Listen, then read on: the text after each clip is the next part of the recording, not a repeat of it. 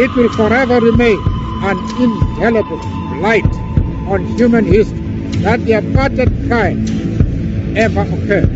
It will forever remain a África do Sul, o Brasil e o mundo celebram a existência de um dos seus maiores líderes da luta pela liberdade.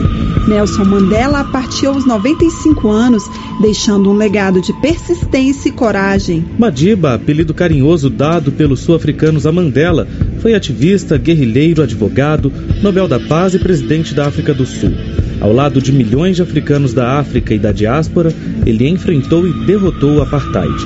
O regime, comandado pela minoria branca, descendente de holandeses e ingleses, violentou a população negra da África do Sul entre 1948 e 1994 Direitos como voto, saúde, educação, transporte e moradia digna eram restritos aos cidadãos brancos. A luta contra o racismo ultrapassou fronteiras e chegou ao Brasil. Ativistas daqui foram às ruas exigir a soltura de Mandela, que passou quase 30 anos na prisão, condenado a uma pena inicialmente perpétua por atos de sabotagem. Perpétua, no entanto, será a jornada de Mandela. Neste especial, você ouvirá depoimentos de ativistas, pesquisadores e artistas brasileiros que acompanham e se inspiram na luta do ex-presidente sul-africano. Eles afirmam em alto e bom som: Madiba vive. Madiba vive. O legado de Mandela para a luta contra o racismo no Brasil. A luta de Nelson Mandela na África do Sul ultrapassou fronteiras. O Madiba dos sul-africanos, como era seu apelido, está também nos corações brasileiros. Ele é exemplo de luta e força de inspiração para quem, dia após dia, não desiste da batalha por igualdade racial, pelo fim da opressão contra excluídos e por democracia. A África está no Brasil. Somos a maior comunidade de afrodescendentes fora do continente africano. A África está na nossa cor, na nossa arte e na nossa luta política. A trajetória de vida de Mandela faz parte da nossa história, que não pode ser esquecida, como lembra João Jorge, presidente do Olodum. A partir dos anos 60, quando fui tomando consciência de que era negro na cidade de Salvador, no estado da Bahia, e como lutar para acabar com o racismo e a discriminação racial. Então surgiam vários nomes, Martin Luther King, Malcolm X, os heróis africanos de língua portuguesa. E surgia sempre o nome desse prisioneiro exemplar para a luta negra, que é Nelson Rula Mandela. Então o que acontece? A figura de Mandela foi se colocando para a minha juventude, para a minha geração, como alguém que nunca sairia da cadeia, que morreria lá. E a, a, nós nos questionávamos qual era o crime dele. Então, por exemplo, o Brasil, Portugal, Israel, Alemanha, Inglaterra, Estados Unidos, que apoiaram bravamente o apartheid, dizia para dentro que ele era um terrorista, era um comunista, era um criminoso perigoso. E os países africanos que ficaram independentes diziam que eram mártires da causa da liberdade africana. E nós começamos a nos identificar a partir do momento que conhecemos, via Portugal, depois da Revolução dos Cravos, os documentos falavam que ele, na realidade, lutava por igualdade, por democracia, um homem, um voto. Então foi apaixonando a minha geração por Mandela como um símbolo positivo, um símbolo ah, poderoso de fazer a transição entre o regime do apartheid e o novo regime. Pela luta contra o apartheid, Mandela esteve preso por quase 30 anos. A partir da década de 60, artistas e políticos brasileiros promoveram diversos atos em defesa da libertação de Madiba. No Congresso, o deputado e posteriormente senador Abdias Nascimento exigia que o governo brasileiro rompesse relações com a África do Sul. Isso nunca aconteceu. Mas a luta de Mandela e das lideranças africanas da diáspora fortaleceu o ativismo de Abdias Nascimento em discursos e poesias. Exu, tu que és o senhor dos caminhos da libertação do teu povo, sabes daqueles que empunharam teus ferros em brasa contra a injustiça e a opressão. Zumbi, Luiz Amaim, Luiz Gama, Cosme, Isidoro, João Cândido.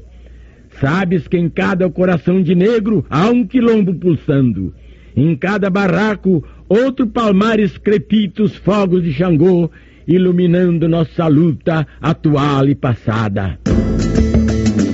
O ativista e assessor da Secretaria Especial de Políticas para a Promoção da Igualdade Racial, Edson Cardoso, relembra os atos públicos realizados em todo o país pelo fim do apartheid e pela libertação de Mandela. Para ele, no passado e no presente, Madiba fortalece a luta contra o racismo no Brasil. Uma das mais belas páginas que o movimento negro contemporâneo escreveu foi a solidariedade à luta contra o apartheid. Dentro dos nossos limites aqui no Brasil, nós fizemos atos públicos na porta de consulados. Aqui em Brasília, nós tivemos dois atos em frente à Embaixada da África do Sul, em 1985 e 1986. E quando nós pichávamos muro Libertem Mandela, na época eu fiz uma resenha para o jornal Raça e Classe, eu dizia para as pessoas que era preciso também libertar Mandela do nosso corpo prisão. Que o ativismo aqui tinha que libertar Mandela no sentido de deixar um Mandela sair de dentro de nós. A história de vida de Mandela já rendeu vários filmes, músicas, poemas e livros. Marca a militância pessoal de quem trava a luta no Brasil contra a discriminação racial. É o caso de Edna Roland, coordenadora da igualdade racial do município paulista de Guarulhos e relatora da terceira Conferência Mundial contra o Racismo, realizada em Durban, na África do Sul, em 2001. Quando Bota ofereceu para ele a possibilidade dele obter a liberdade, que ele oferecesse garantias de que nunca mais ele iria planejar ou cometer atos de violência visando objetivos políticos. Mandela teve um momento de profunda sabedoria e de compromisso, respondendo mais ou menos o seguinte: eu não posso vender os meus direitos naturais nem o direito natural do meu povo ser livre. Apenas homens livres podem negociar. Prisioneiros não assinam contratos. Mandela nasceu em uma aldeia da África do Sul, perdeu o pai aos nove anos e foi entregue aos cuidados do regente do povo Tembo. Estudou artes e direito. Foi cofundador da Liga da Juventude do Congresso Nacional Africano, principal grupo de resistência ao apartheid. Em 2008, ao completar 90 anos, Mandela pediu que as novas gerações continuem a luta por justiça social. A historiadora Ana Flávia Magalhães, que estuda a imprensa negra no Brasil, conta que Mandela surge na sua vida ainda criança, quando não conhecia bem a grandeza de Madiba. Então eu lembro quando pequena, além das manifestações na, na embaixada da África do Sul, eu lembro muito bem daquela música da banda Reflexos. Tire, tire o chapéu e levante a mão, diga não ao apartheid, liberte Mandela, nosso seu grande irmão. Isso é uma memória afetiva muito profunda. Fora isso, é, com o passar do tempo, foi possível dimensionar melhor esse legado de Mandela e perceber que, apesar da prisão do Mandela ter sido uma tentativa de enfraquecimento da luta contra o apartheid, ela acabou se fortalecendo porque mesmo as pessoas sendo coagidas a não tocar sequer no nome dele, eh, os problemas estavam visíveis o suficiente para que as pessoas falassem a respeito do apartheid e combatessem. Sim, Nelson Mandela ganhou o Prêmio Nobel da Paz. Sim, ele é reverenciado por seu espírito conciliador. Mas não se pode apagar da memória que a África do Sul do apartheid segregava, humilhava e assassinava a comunidade negra por causa da cor da pele. E foi contra essa opressão que Mandela criou o braço armado do Congresso Nacional Africano. Fez treinamento militar na Etiópia e em Marrocos. Ficou quase três décadas preso, como lembra o jornalista Leonardo Sakamoto, militante contra o trabalho escravo no Brasil é extremamente é, contraditório que alguém é, defenda e fale que queremos que o Brasil siga o exemplo de Mandela e ao mesmo tempo critique o MST por ocupar uma fazenda, critique os indígenas que vão retomar suas áreas, critique o movimento negro que diga não, critique os sem-teto que estão agora lá em São Paulo ocupando é, ruas da cidade em protesto, né? Porque a luta é a mesma e é a mesma, é o mesmo modus operandi, né? É você resistir e é você dialogar. O líder sul-africano também usou a arma da palavra, ferramenta fundamental para seu espírito conciliador entre negros e brancos. Na prisão, escrevia cartas e manifestos contra as condições subhumanas enfrentadas por ele e por outros presos políticos. Dessa forma, mesmo privado de liberdade por três décadas, ele se manteve como um líder da luta contra o apartheid. Quatro anos depois de sair da prisão, em 1994, Mandela foi eleito o primeiro presidente da África do Sul democrática. Para Joel Rufino dos Santos, historiador e referência no estudo da cultura negra no Brasil, é preciso, sobretudo, saudar Mandela por sua sabedoria e determinação na luta. Ele, quando precisou, dialogou, quando precisou pegar em armas, pegou em armas, quando precisou sabotar o regime na vida cotidiana, trabalho, ele fez isso, ele comandou greves, ele comandou protestos, enfim, isso tudo é, é o legado dele, né? Lutar sempre contra a opressão. É justamente essa trajetória de Mandela, que passa pela luta armada e pela conciliação, que mais impressiona o cantor Netinho de Paula, atualmente secretário municipal da Promoção da Igualdade Racial de São Paulo. Dois momentos são marcantes para mim. O primeiro é quando ele resolve ir para a luta armada. E o segundo, quando ele passa pela prisão e que ele entende que a diplomacia tem mais poder do que a violência do que as armas, né? Se um homem admitir isso é muito difícil, tem que ser muito grande para admitir isso. Não é à toa que milhares de sul-africanos enfrentaram horas e horas de filas no velório para se despedir de Mandela. Não é por acaso que dezenas de presidentes e chefes de Estado compareceram ao tributo a ele no estádio Soccer City, em Joanesburgo, capital sul-africana. A herança de Mandela sensibiliza a negros, brancos, índios, pobres, ricos, sensibiliza a humanidade, como conta Silvana Veríssimo, coordenadora geral de mulheres negras Nzinga Mabande, da cidade paulista de Piracicaba. Ele demonstrou para nós que para a gente lutar contra o racismo, a gente não tem que ser igual aos nossos opressores.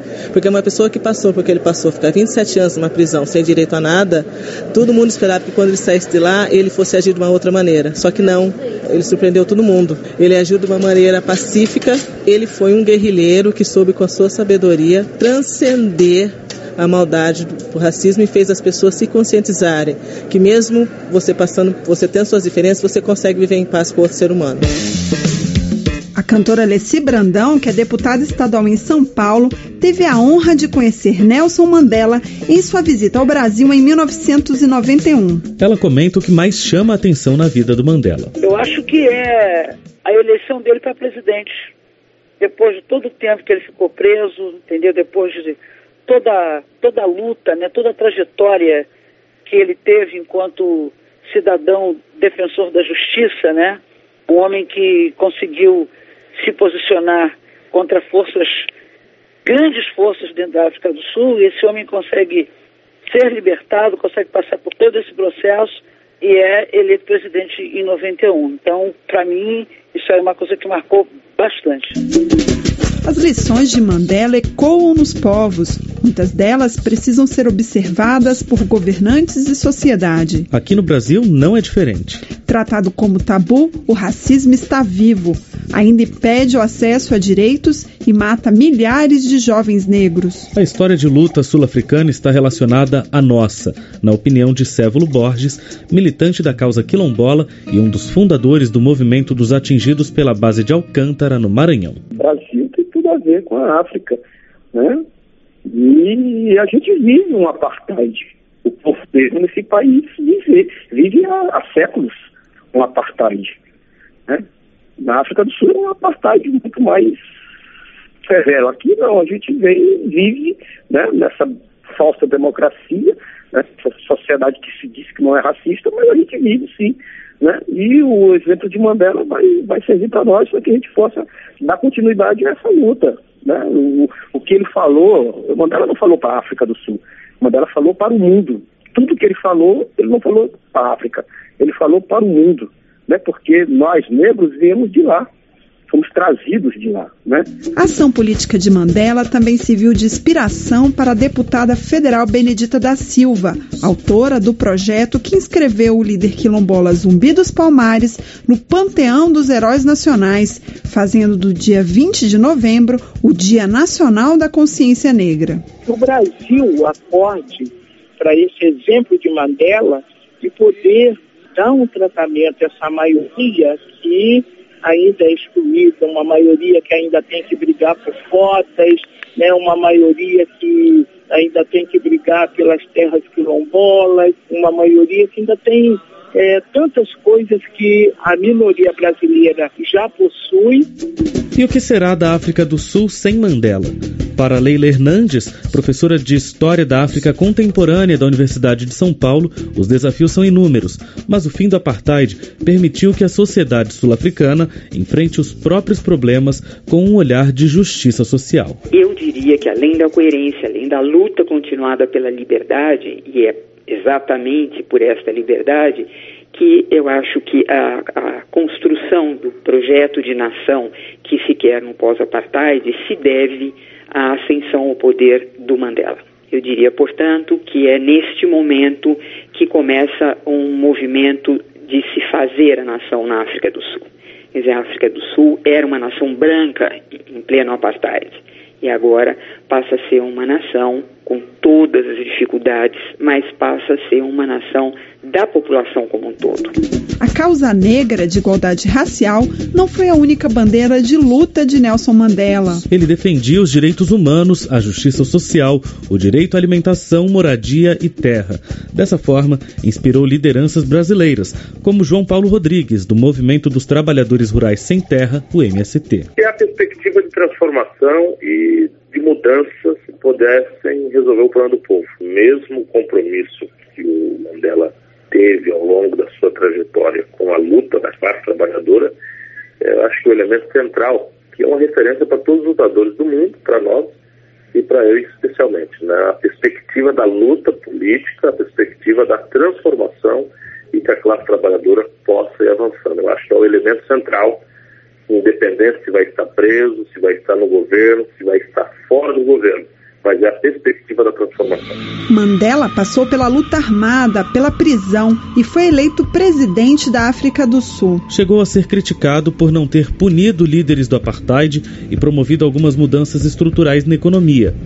Ainda assim, seu governo ficou marcado pela firmeza no diálogo e na negociação. Frei Davi Santos, diretor executivo da Educafro, entidade que desenvolve ações de educação para a comunidade afrodescendente, conta como esse legado de Mandela influencia a prática cotidiana da instituição. O que mais impressiona a mim e a entidade que nós dirigimos é a capacidade estratégica de negociar com os diferentes ele, ele teve a coragem de trabalhar com a situação e a oposição, fazendo todos servirem a causa do povo negro e a causa da paz. É, nós, Educafro, imitamos com muita garra, tentamos imitar muita garra, a capacidade de conversar com governo e oposição em prol das pautas do povo negro. O racismo não nasce com o ser humano, é ensinado, é aprendido. É contra essa cultura que diferencia pessoas pela cor da pele que Mandela lutou e os sul-africanos e povos de todo o mundo travam batalha diária. Esse enfrentamento da cultura de ódio é o que mais impressiona Sueli Carneiro, coordenadora executiva do Instituto da Mulher Negra, o Guelé 10. Eu acho que a questão uh, essencial do pensamento dele é não permitir que o racismo nos contamine, contamine a nossa humanidade. Não permitir que nós venhamos a reproduzir as mesmas perversidades que o racismo promove não permitir que o ódio, o revanchismo, nos governe na nossa luta, sem que isso signifique um pacifismo ingênuo que muitos tentam, principalmente a mídia conservadora, tenta impingir a Mandela. O cantor Martinho da Vila esteve com Mandela em sua visita ao Brasil.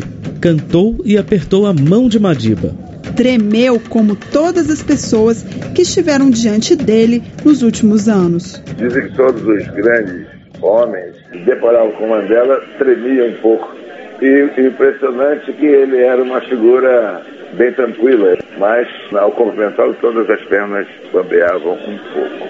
Todas as palavras de Nelson Mandela, elas são faladas não só para a África do Sul, mas para o mundo. Por isso que ele é um líder mundial mais importante de todos os tempos para mim. E é com a música de Martinho da Vila que encerramos este especial em homenagem a Nelson Mandela. O homem que pode ser comparado ao baobá, árvore africana com o maior tronco de sua espécie. O baobá pode viver até 6 mil anos.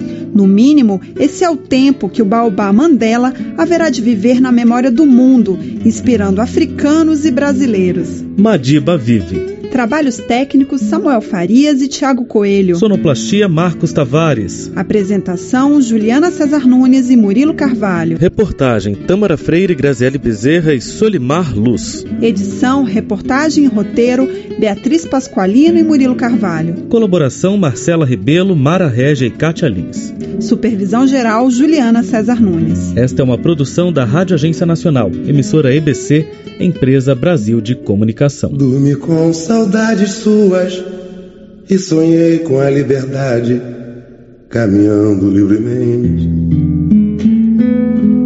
como gente,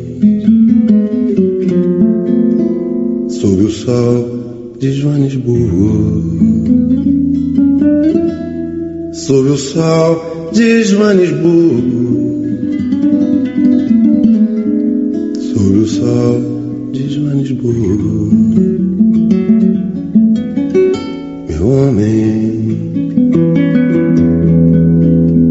Passeamos pelo parque sem notar que existem brancos e sem ver que haviam negros. Os guetos são irmãos brancos e pretos. Os guetos são irmãos brancos e pretos. Homem. No meu sonho nós dormimos, abraçados nos amamos. Doces beijos, ternos mimos. Doces beijos, ternos mimos. Doces beijos, ternos mimos.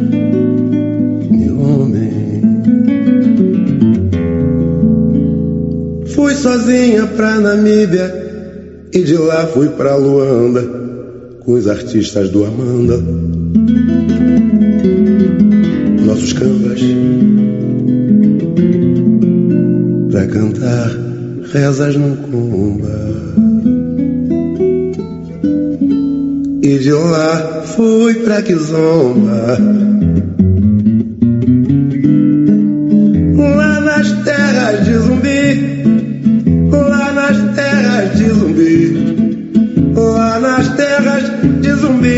Palmares. Lá nas terras de zumbi. Ai. Aí vi brancos e pretos, me lembrei do apartheid. E no meio da festança, sem chorar, me entristeci.